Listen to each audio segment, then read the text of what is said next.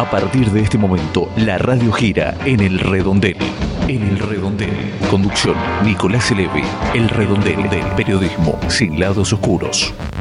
¿Cómo están? Bienvenidos a este nuevo programa, a este nuevo podcast, este nuevo episodio válido entre el 17 y el 23 de junio de 2019. Durante 60 minutos una hora vamos a compartir este humilde pero potente programa de radio, este interesante podcast, contenido en audio que podés escuchar de miles de maneras, siempre repasando algunas de las noticias más importantes de la Argentina y el mundo. Mi nombre, como dice la apertura, es Nicolás Elevi, arroba Nelevi, así me encontrás en redes sociales. Y si te parece, comenzamos ya con el primer bloque del programa del día de hoy. El destino del país gira entre el Congreso y la Casa de Gobierno. El redondel. Política.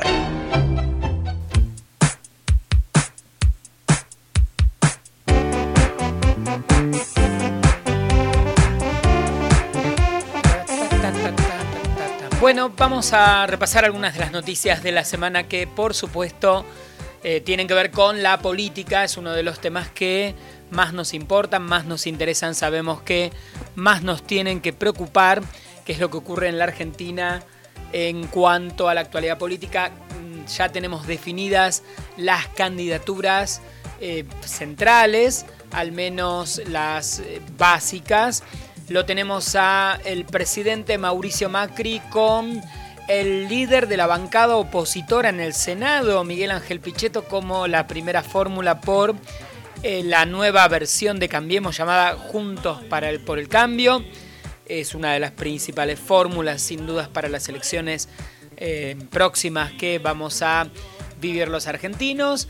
Eh, la de Alberto Fernández, Cristina Fernández de Kirchner, por el frente de todos, el conglomerado que unifica a varios partidos de la oposición, entre ellos el Frente Renovador. La duda es qué rol ocupará Sergio Massa en esas elecciones. Algunos hablan de la posibilidad de que Massa compita con alguien más, no sabemos todavía en las PASO. La otra opción que se plantea es la posibilidad de que sea candidato a primer diputado por la provincia de Buenos Aires. Todas especulaciones. Tenemos algunos días, no muchos, para que esto se defina. El Frente de Izquierda que ha logrado cierta unidad eh, frente a o para con vistas a las elecciones. Y por último quizás lo más sorprendente la conformación bueno no es lo único más sorprendente pero me parece también bastante sorprendente la conformación del espacio de em, Roberto Labaña y eh, Urtubey. Es extraña porque Ambos habían manifestado en entrevistas algunas semanas antes que no se conocían, sin embargo van a formar parte del mismo espacio, consenso 2030-2030, no hay un eh, candidato de alternativa federal, de hecho Massa eh, que estaba en alternativa federal hoy está en el frente de todos, Pichetto que estaba en alternativa federal hoy está con el gobierno nacional y Urtubey, que también estaba en alternativa federal, está en consenso 2030, por ende podríamos llegar a la conclusión de que alternativa federal ha dejado de existir. Este es el panorama en estos días, falta la definición fina de las candidaturas, todo esto se está discutiendo, ya se habla en estas horas de los encuentros entre eh, Cristina Kirchner y Sergio Massa, en los que se habrían eh, limado asperezas varios colegas periodistas, varios medios están dando cuenta de que estos encuentros ya ocurrieron y también habrá que evaluar eh, qué, qué, es lo que ocurre. Todavía no, mm, no vimos demasiadas encuestas, no sé si esto es bueno o malo, eh, que nos muestren qué impresión tienen los electores de la conformación de eh, la fórmula Macri-Pichetto, porque sin dudas ha sido una conmoción política con varias lecturas, los analistas, los politólogos, los periodistas no nos ponemos demasiado de acuerdo, hay diferentes puntos de vista,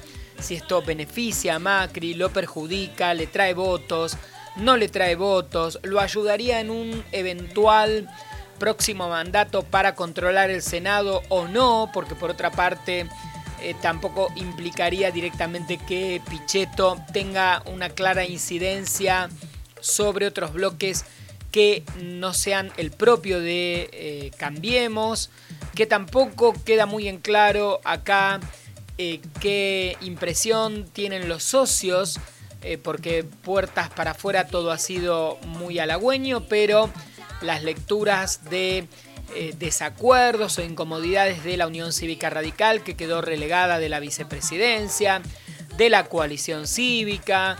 Acá se ha dado un fenómeno muy raro por el que eh, Pichetto habló en general no muy bien, si bien apoyó sus, em, sus leyes, las leyes que presentó el oficialismo en estos dos años en, en el Senado y varias de sus políticas, pero también dijo no hace mucho tiempo que eh, le gustaría ser vicepresidente de la Baña o que Macri, una vez que terminara el gobierno, iba a tener que dar explicaciones en tribunales y algunas frases que em, parecen bastante extrañas teniendo en cuenta que eh, ahora de ser opositor se convierte en socio del gobierno. Y también, como seguramente prestaron atención en estos días, está en juego el rol de Pichetto como integrante del Consejo de la Magistratura que eh, se supone que ese, espacio es para alguien de la oposición, pero Pichetto ha dejado de serlo, ha renunciado a presidir eh, su banca en el Congreso, no a la banca en sí, pero sí a representar al Partido Justicialista y entonces lo que buena parte de la oposición le reclama es que deje ese espacio para que se nombre alguien, eh, alguien de la oposición en el Consejo de la Magistratura, pero Pichetto se niega a hacerlo. Es raro, el proceso es raro y las consecuencias también son raras. Hay que ver qué ocurre con los votantes eh, mayormente antiperonistas del gobierno que van a tener que votar otra alternativa o votar a Macri y Pichetto y entonces un peronista, un peronista que fue muy cercano en el gobierno de, de Cristina Kirchner, iba a ser una, mezcla entre Cristina y Kirchner a la vez, en lo que eh, un, funcionario, un senador que defendió fuertemente las políticas del kirchnerismo, eh, que ahora no, dice lo mismo, pero que en su momento defendió algunas de esas políticas, eh, como por ejemplo el voto de la 125 y otras medidas económicas y políticas, ahora está en otro lado. La política en la Argentina, en todas partes del mundo, es bastante fluctuante. En la Argentina nos lo tomamos muy a pecho quizás y estos cambios se hacen un poco más evidentes y fuertes. Y el ejemplo de este cierre de estos últimos días creo que eh, bien lo demuestra, bien vale la pena y en las próximas semanas tendremos más noticias porque se definirá ya quiénes son los candidatos, si hay competencia por las PASO y qué es lo que va a estar eh, ocurriendo más finamente. Muy interesante, muy apasionante, caóticamente apasionante, pero como decimos siempre, en todas partes se cuecen sus habas.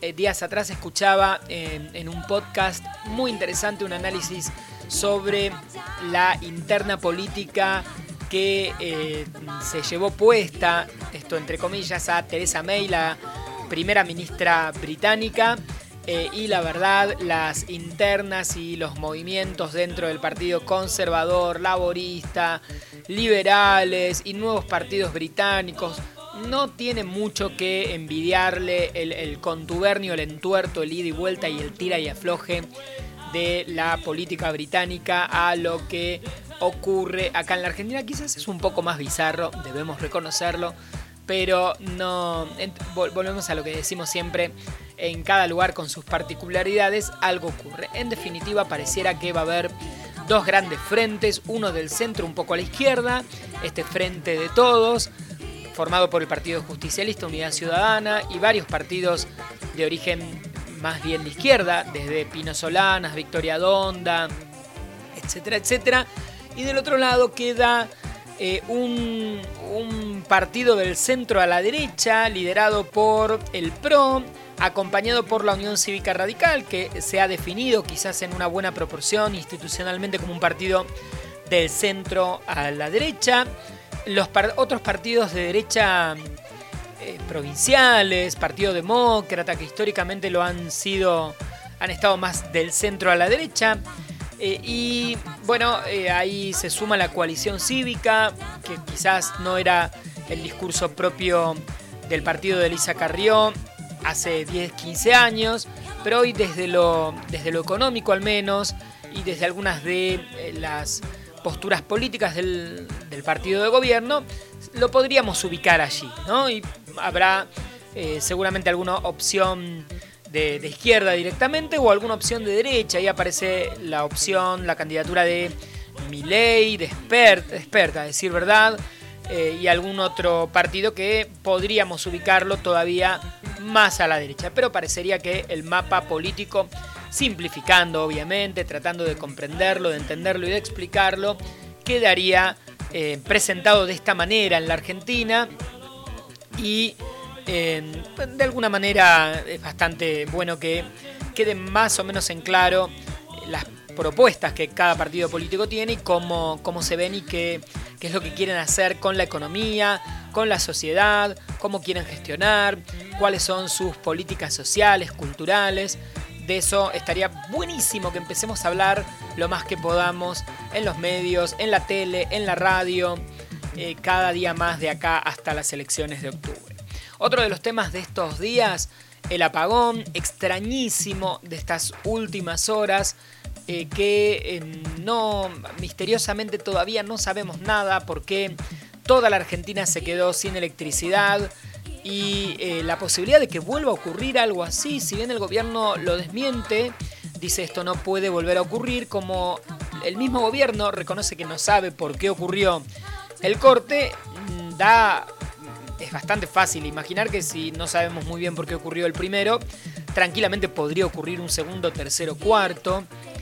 Eh, y bueno, hay, hay varios artículos interesantes para leer de especialistas en economía hablando sobre temas técnicos, temas de inversión, si se está invirtiendo lo que corresponde, sobre todo en la distribución, en la gran distribución, eh, desde las centrales termoeléctricas, hidroeléctricas al sistema interconectado nacional que distribuye la energía a cada una de las ciudades. Imagínense lo que puede ser un país sin electricidad. Estuvimos horas, cerca de 8 horas, 10 horas todavía hay personas sin luz y todo lo que se deriva de eso. La verdad, lo que vivimos en la Argentina fue un momento insólito, no tomamos mucha dimensión porque ocurrió un domingo 7 y monedas de la mañana.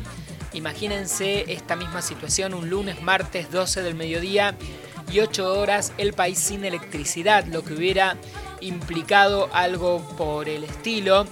Eh, es un tema que ojalá sepamos realmente qué ocurrió porque no creo que sea tan fácil saber a ciencia cierta qué es lo que estuvo eh, pasando con el, tema energético y técnicamente que eh, encima es difícil de explicárselo a la sociedad. Seguramente va a haber alguna comunicación oficial en los próximos días, pero debemos reconocer que eh, nos digan lo que nos digan. bueno, mm, quién sabe realmente qué es lo que ocurrió. Desde las versiones más técnicas verosímiles, inverosímiles, un error humano, qué es lo que pudo haber ocurrido que haya generado, sea, lo que fuera es grave, gravísimo, que toda la República Argentina, el Uruguay, parte de Brasil, parte de Chile se hayan quedado sin electricidad. En los próximos días veremos qué es lo que las autoridades comunican al respecto. Estos son sin dudas los temas políticos eh, nacionales más importantes, hay mucha más información, pero ahora es tiempo de empezar con algo de música aquí en El Redondel. ¿Qué les parece este tema? Es un clásico de clásicos, viajamos a los años 90, nos vamos a escuchar a los Aerosmith aquí en El Redondel.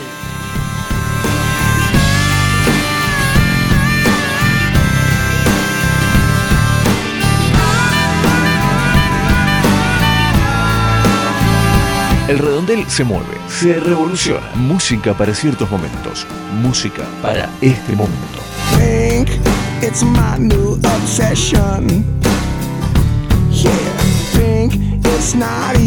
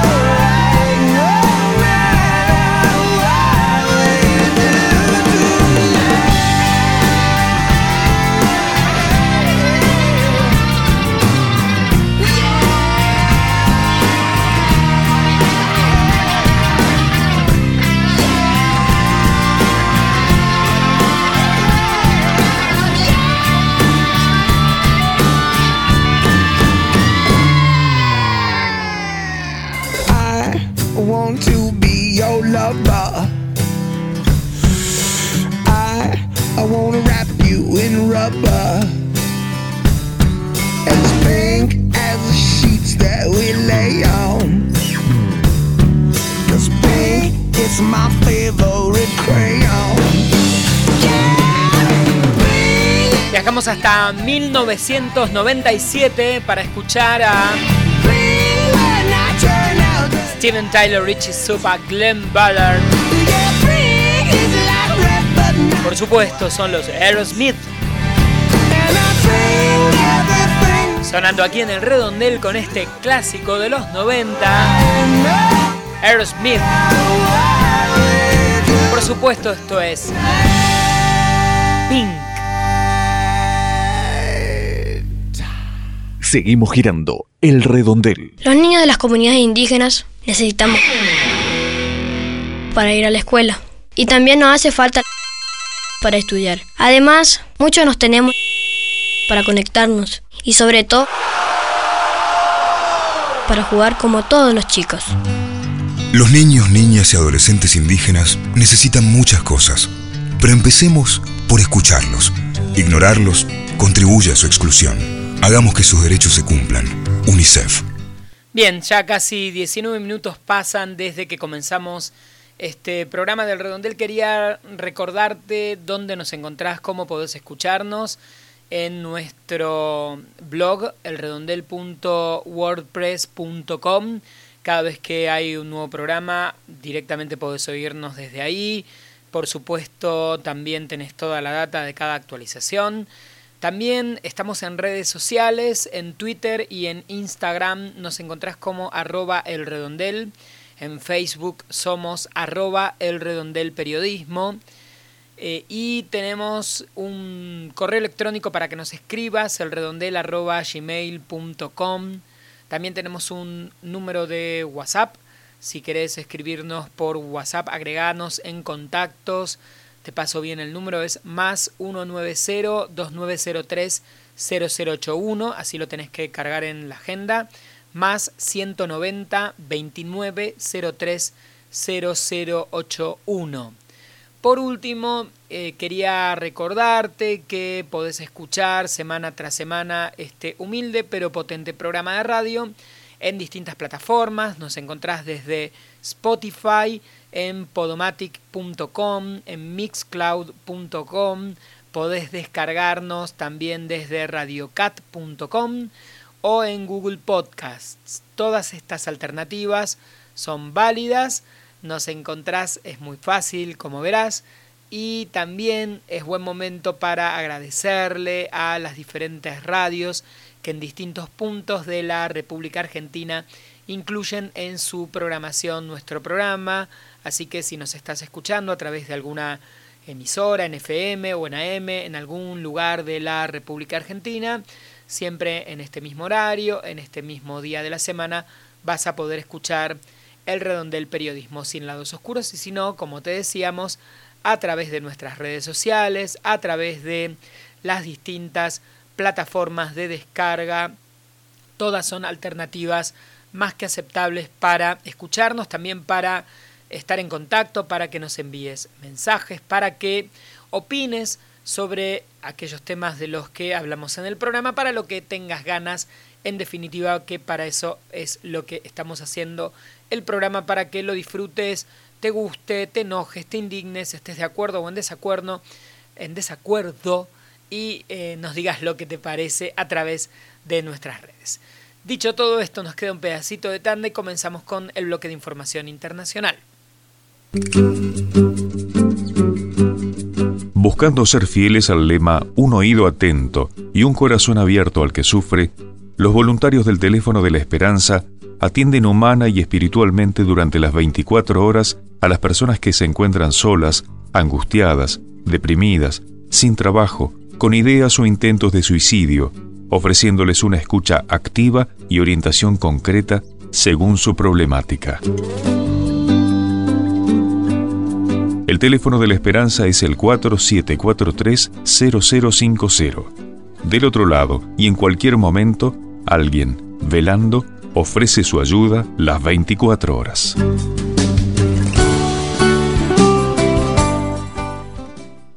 El mundo gira dentro y fuera de El Redondel se comenta, trasciende, se rumorea, se deja escuchar. Lo que se dice por fuera del redondel. Internacionales. Bloque de noticias del planeta Tierra acá en el redondel. Hay varias informaciones, todo el tiempo hay muchas. Me detengo en algunas que llamaron la, me llamaron la atención, me parecieron interesantes.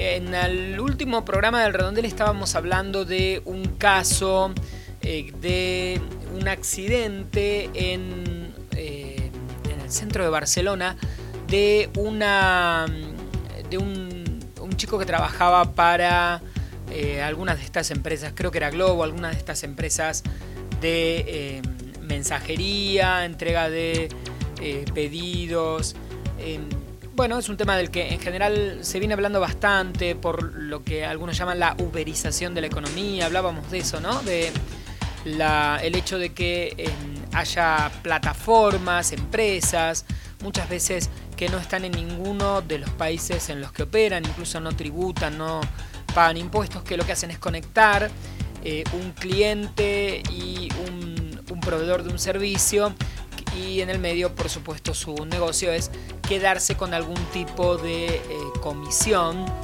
y que decíamos esto, en definitiva, en muchos casos son relaciones laborales encubiertas porque las personas eh, que trabajan, eh, abro comillas, cierro comillas, para la aplicación, no lo hacen libremente, sino que es la aplicación o la empresa dueña de la aplicación quien asigna la tarea, da el viaje, Em, define si la persona puede trabajar o no, eh, sanciona lo que en definitiva marcaría un tipo de eh, relación laboral. Eh, y hay mucha discusión ahí al respecto, algunos que están fanatizados con esta idea de nueva forma de trabajo, otros que dicen es totalmente ilegal y es una especie de esclavitud siglo XXI. Me llamó una noticia eh, la atención que viene desde California eh, porque la Asamblea, lo que sería la legislatura de California, aprobó una ley eh, que considera a los em, a, las personas que estén en esta situación con ejemplo, conductores que trabajen para Uber o Lyft, que es otra de las empresas que trabajan en Estados Unidos con el mismo sistema, pasa a considerarlos como eh, empleados en relación de dependencia. Esto eh, ya pasó la, lo que sería algo así como diputados, ahora va al Senado y de ser así, eh, los, todos los que trabajan en, en California para este tipo de empresas pasarían a considerarse empleados y tendrían que tener salario mínimo y otra serie eh, de beneficios. Eh, aparece una discusión bastante interesante en Estados Unidos alrededor eh, de, este, de este tema porque ya hay varios estados que empiezan a reaccionar. acá hablamos bastante en la Argentina, pero como verán lo que ocurrió en España, porque bueno, esto si, no escucharon el programa anterior contábamos esto, un accidente eh, en la calle y el problema del no seguro o el seguro o la cobertura de la empresa, hasta dónde la empresa reconoce que es un empleado, eh, cómo se empieza a eh, reiterar el, tema en varios otros países, ni que hablar de las protestas de taxistas en varios países del mundo. Es un tema que es interesante, tiene que ver con las formas de trabajo, las regulaciones, los impuestos, cuánto pueden hacer los estados o no. Bueno, las nuevas tecnologías que en definitiva marcan cambios y que hay que ver qué hacemos con eso, cómo reaccionamos como sociedad frente a los cambios en, las ofertas, en las maneras de trabajar, en las maneras de facturar.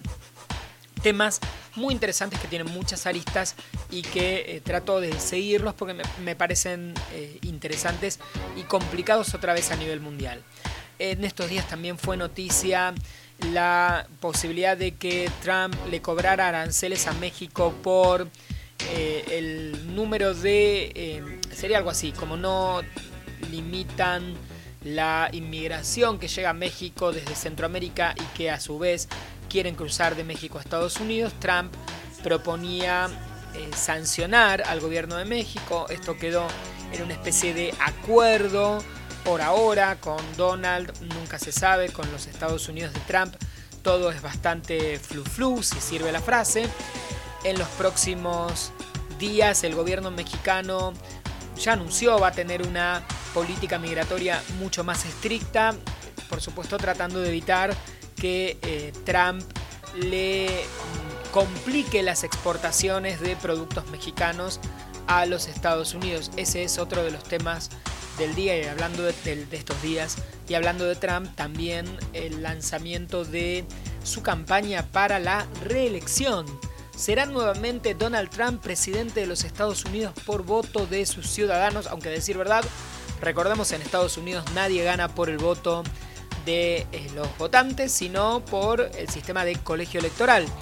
Cada estado tiene un número proporcional de electores, eh, según el número de votos directos se eligen los electores y esto eh, forma parte, digamos, se constituye un congreso especial, un colegio electoral que son los que definitivamente votan al presidente, el sistema similar que tenía la República Argentina hasta la reforma constitucional de 1900. 94, que eliminó ese sistema.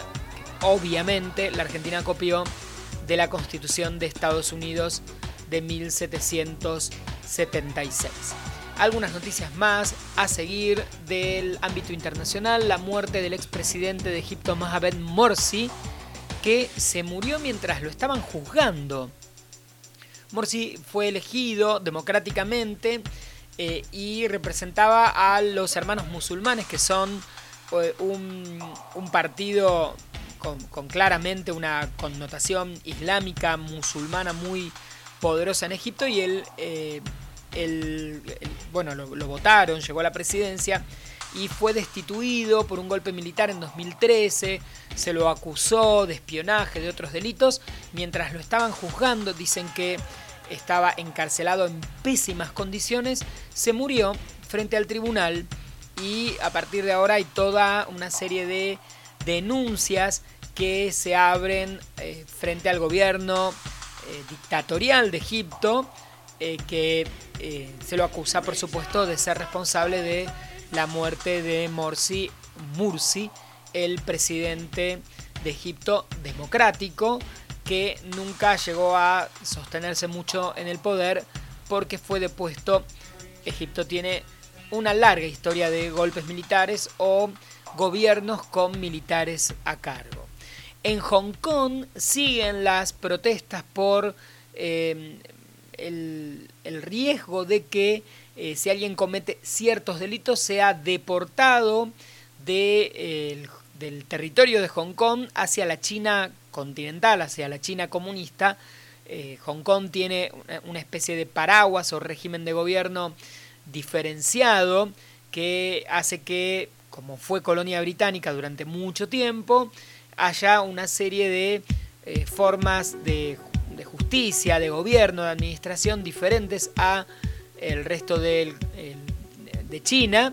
Eh, y bueno, China va avanzando ¿no? en, en algunas de las decisiones y formas de manejarse y a partir de acá en China, eh, en Hong Kong específicamente es China, pero en la ciudad de Hong Kong se ha generado una serie de manifestaciones increíbles, importantes, con detenidos, se lo llama el movimiento de los paraguas.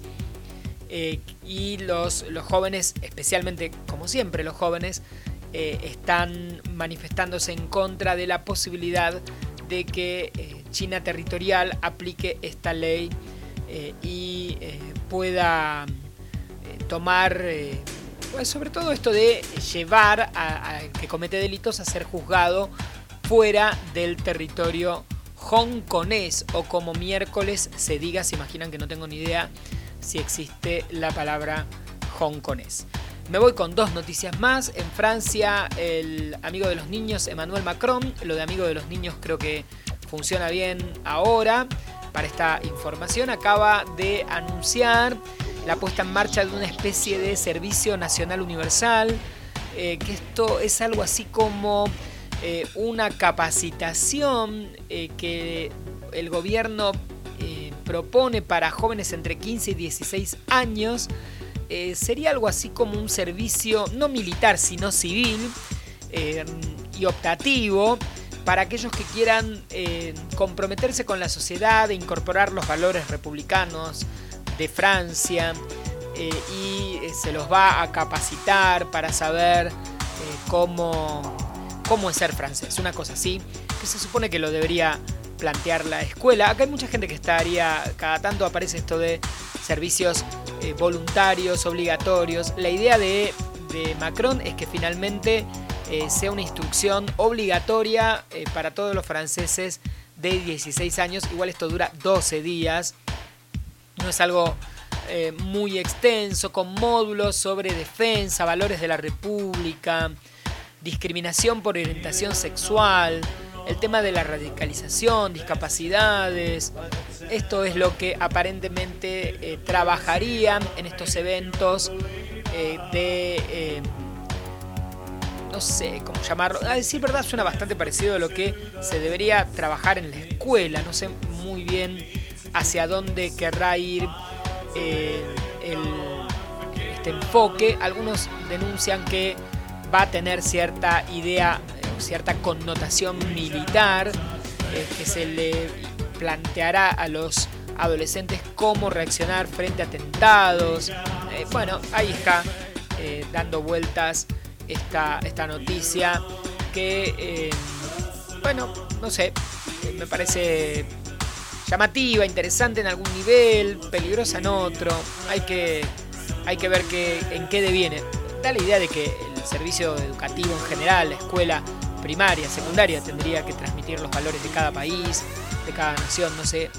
Es una manera de demostrar o de confirmar, mejor dicho, confirma este tipo de situaciones que el sistema escolar no está cumpliendo muy bien sus objetivos, lo que, como decimos también, en forma habitual no es algo que ocurra solo en la Argentina, los problemas de la educación o de los sistemas educativos son mundiales porque cambiaron las adolescencias, las tecnologías, las estructuras educativas todavía son en muchos casos pensadas como para fines del siglo XIX.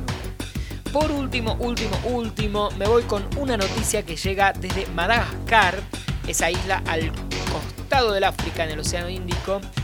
En, este momento, un kilo de vainilla cuesta más que un kilo de plata. Señoras, señores, debo decirles que hay escasez de vainilla y que em, por, con motivo de la escasez de vainilla hay robos, asesinatos en las plantaciones de Madagascar donde más eh, se cultiva esta, la famosa chau, chau vaina de la vainilla. El 80% de la vainilla que se cultiva en el mundo proviene de Madagascar y hay escasez de vainilla. ¿Quién lo hubiera dicho? No es un tema menor, aunque creo que hay un tema peor todavía del que no hemos hablado en el redondel y en algún momento seguramente vamos a hablar, que es todo lo que tiene que ver con las abejas, el riesgo de desaparición de las abejas en países y eh, como consecuencia de esto los problemas relacionados con la polinización de plantas, riesgos enormes que los biólogos, los especialistas marcan, eh, que tiene que ver con eh, los agrotóxicos, los contaminantes que por supuesto matan seres humanos. Imagínense si no van a matar insectos como las abejas que son eh, tan importantes para permitir la biodiversidad de la flora en todo el mundo. Mm, algún día vamos a hablar un poco más del tema, que es uno de los temas que son sin dudas muy importantes y que muchas veces uno no los habla porque son eh, quizás no de inmediata actualidad, pero sí terriblemente importantes. Eh, bien, terminamos con el bloque de información internacional, nos vamos a escuchar música, ¿les parece? Y volvemos en un ratito, nos quedan todavía casi 20, un poquito más de 20 minutos para terminar este nuevo encuentro de El Redondel.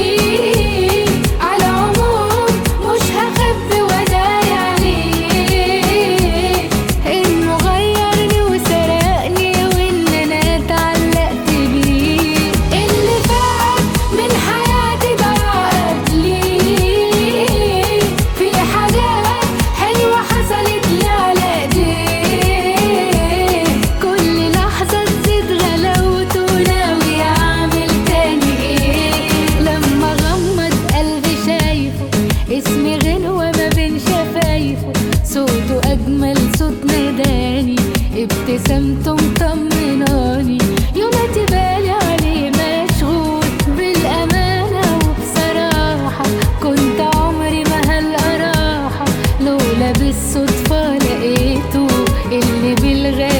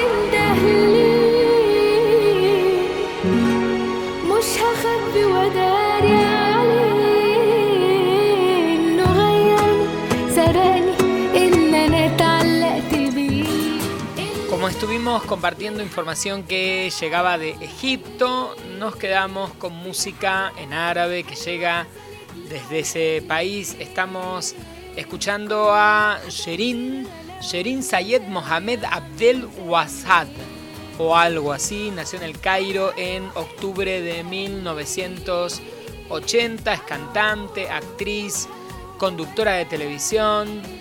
Este tema que estamos oyendo es eh, su último gran éxito en el redondel Hobo Ganna. Se llama en árabe, el tema en español Su amor es el paraíso. Música que llega desde Egipto lo que en este momento se escucha en el Cairo también suena aquí en el redondel.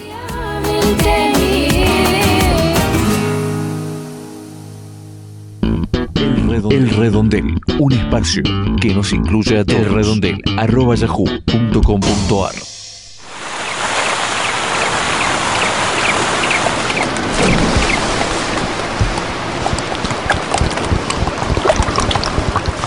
Los desechos tóxicos vertidos por las industrias siguen contaminando el agua y matando lentamente a nuestra gente. ¿Vos querés hacer algo para impedirlo? Ahora es tu oportunidad. Sumate a Greenpeace para defender el medio ambiente y participa activamente enviando emails o mensajes de texto desde tu casa, tu trabajo o donde sea. Entra ahora a greenpeace.org.ar. Juntos podemos hacer mucho más. No hay tiempo que perder. greenpeace.org.ar. Formar una familia es cumplir dos deseos a la vez, ser padre y ser hijo. Adoptar a un niño cambia la vida, la tuya y la de él. Para orientación y asesoramiento, anidar 4901-6838 o 0800-222-2643. También www.anidar.org.ar. Otra opción, Equipo San José 4771-4615 y 7390 o www.equiposanjose.org. Si decidís adoptar, hacelo bien. Es un mensaje del Consejo Publicitario Argentino. El mundo gira dentro y fuera de El Redondel.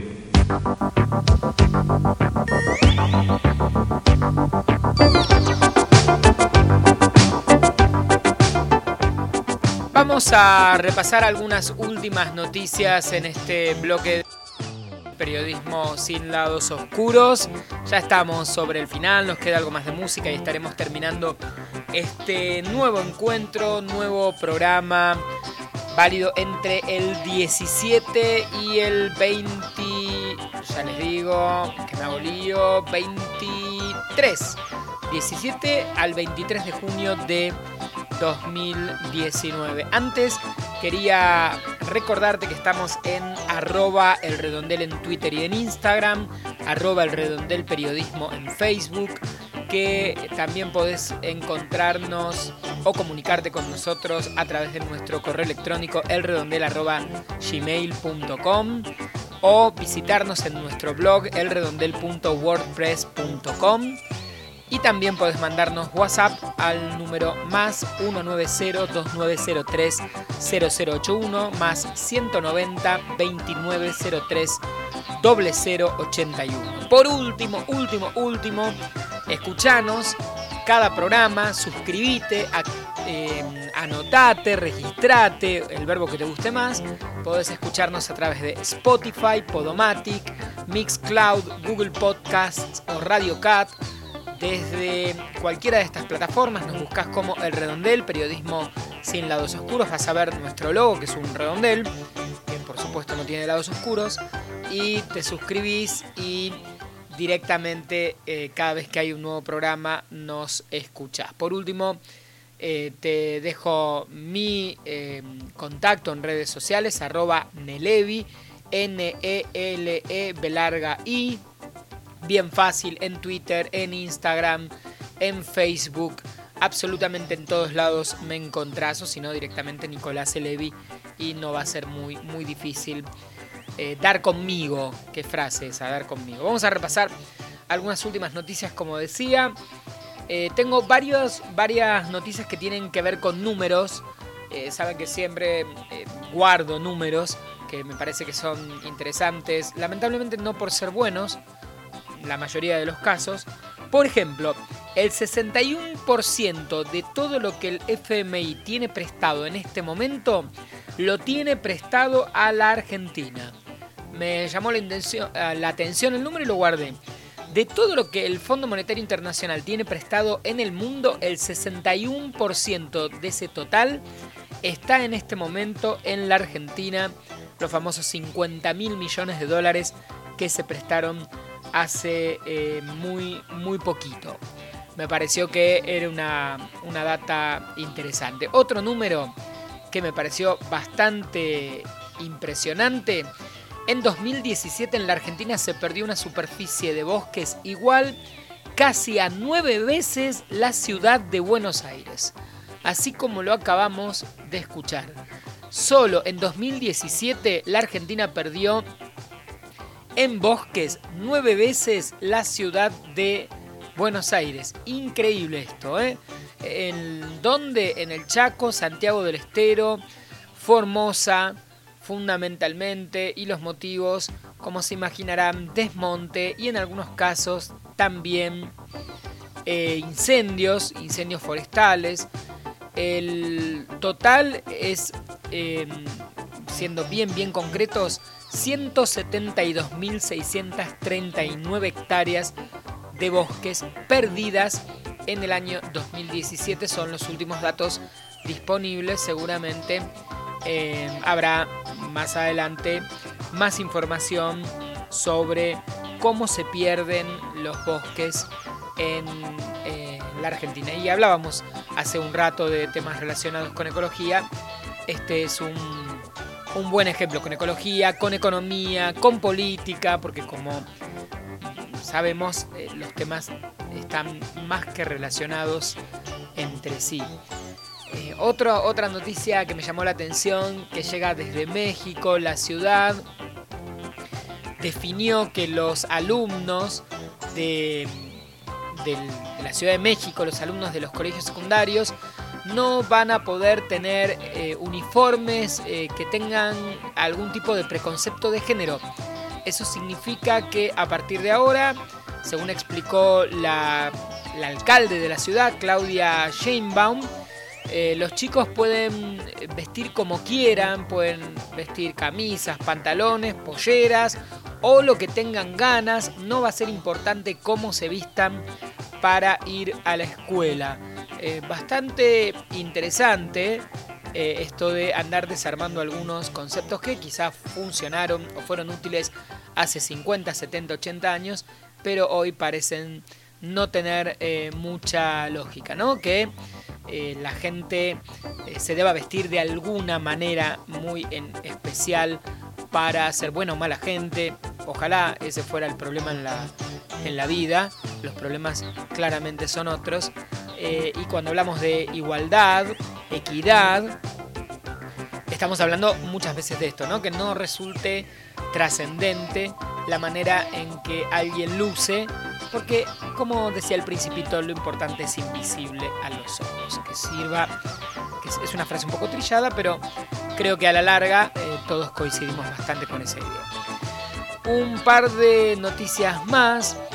Eh, finalmente, que no, no, lo pudimos comentar en el último programa, pero me parece que eh, es interesante prestarle atención a esta información.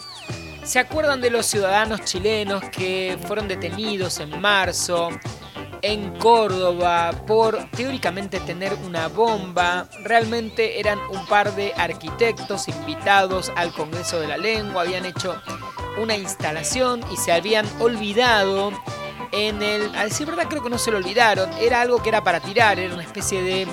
Em, arte, una bomba de plástico que no servía para nada porque ya la habían utilizado en la instalación el día anterior y como no tenían a dónde llevársela, la dejaron en el hotel eh, con, el criterio de que el que fuera se iba a dar cuenta que era eh, un juguete, un material plástico que no servía para nada y que lo iban a tirar. Sin embargo, eh, la policía los confundió.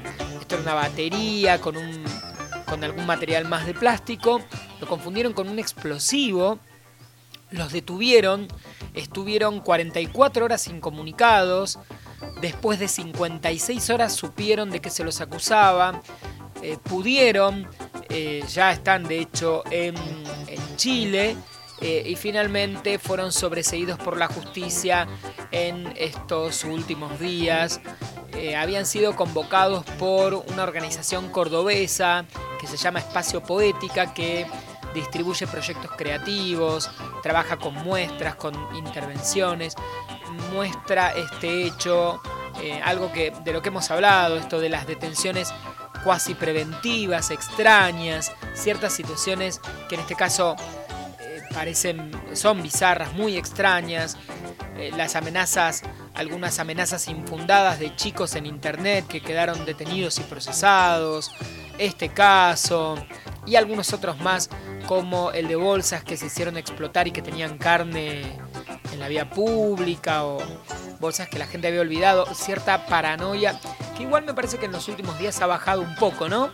Tengo esa sensación, el Ministerio de Seguridad eh, no, no, ha aparecido tanto esto en los últimos años, hemos visto varias de estas, de estas noticias eh, y este ejemplo, el de los arquitectos detenidos, fue muy, muy llamativo porque eh, claramente, de hecho, intervinieron las cancillerías, un caso eh, bastante, bastante extraño, triste también. Y mm, otra noticia de, los últimos días que me llamó la atención fue muy, una historia de vida muy personal, un joven que en Villa Ballester, en la estación, tocaba la, guitarra y cantaba temas de los Beatles. Em, lo conocían como el John Lennon de Villa Ballester, se llama Ernesto Mataroso. Fue desalojado por la policía después de estar 20 años tocando en la estación de Villa Ballester y de vivir, por supuesto, del dinero que eh, la gente les eh, le daba. Eh, esto también cada dos por tres estamos viendo estos desalojos de artistas callejeros, de a veces vendedores ambulantes, que son llamativas. Hay que tener en cuenta que en muchos casos un, artista callejero, por supuesto, vive de eso, si no, no estaría todo el día ahí. Pero además, en la mayoría de las ciudades del mundo, con regulación o sin ella, eh, colaboran también con eh, entretener a los transeúntes, captan la atención del turismo. Ocurre también acá en la nueva calle Corrientes, que se ha visto como eh, se intentaba prohibir a chicos que van justamente a, lugares en donde hay mucho turismo, mucha gente paseando, a hacer música, a pintar, a ofrecer alguna de sus conocimientos artísticos para, por supuesto, juntar algo de dinero. Eh, y es raro, ¿no? Parece bastante extraño y en general lo vemos en todas las grandes eh, ciudades del mundo. Por último, último, último, ahora sí prometo que creo que estamos ya casi en lo último. En Estados Unidos, en Nueva York, 125 personas se desnudaron frente a Facebook e Instagram para eh, reclamar contra la política de censura de las empresas de Mark Zuckerberg, el dueño de Facebook e Instagram. Ustedes saben, cada vez que aparece alguien un poco desnudo, sobre todo si muestran un pezón, y son mujeres, son censurados en forma automática por los algoritmos de estas redes sociales. Los pezones de los hombres no se censuran, pero los pezones de las mujeres sí. Esto es eh, justamente lo que quisieron denunciar eh, los manifestantes en ese lugar de los Estados Unidos y en general la política de censuras que tienen las redes sociales, aun cuando eh, se supone que funcionan en países democráticos. Bien, vamos a escuchar música, ¿les parece? Y ya estamos terminando el programa. El redondel se mueve, se revoluciona Música para ciertos momentos. Música para este momento.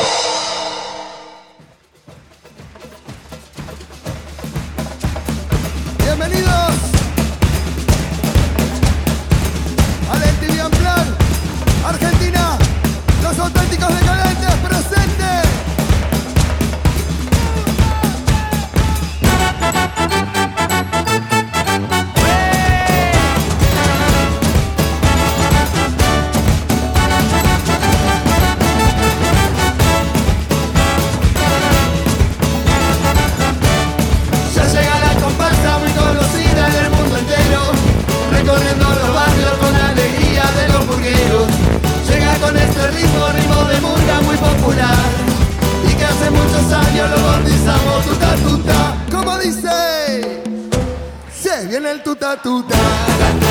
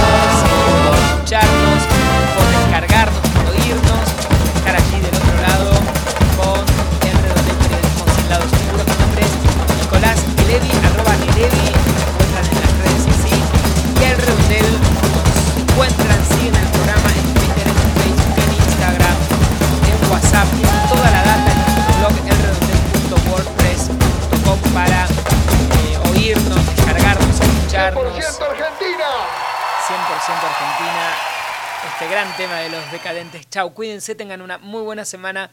Estamos nuevamente juntos en 7 días. Chau, chau, besos a todos. El mundo, la taza de las mañanas, el redondel, siempre cerca.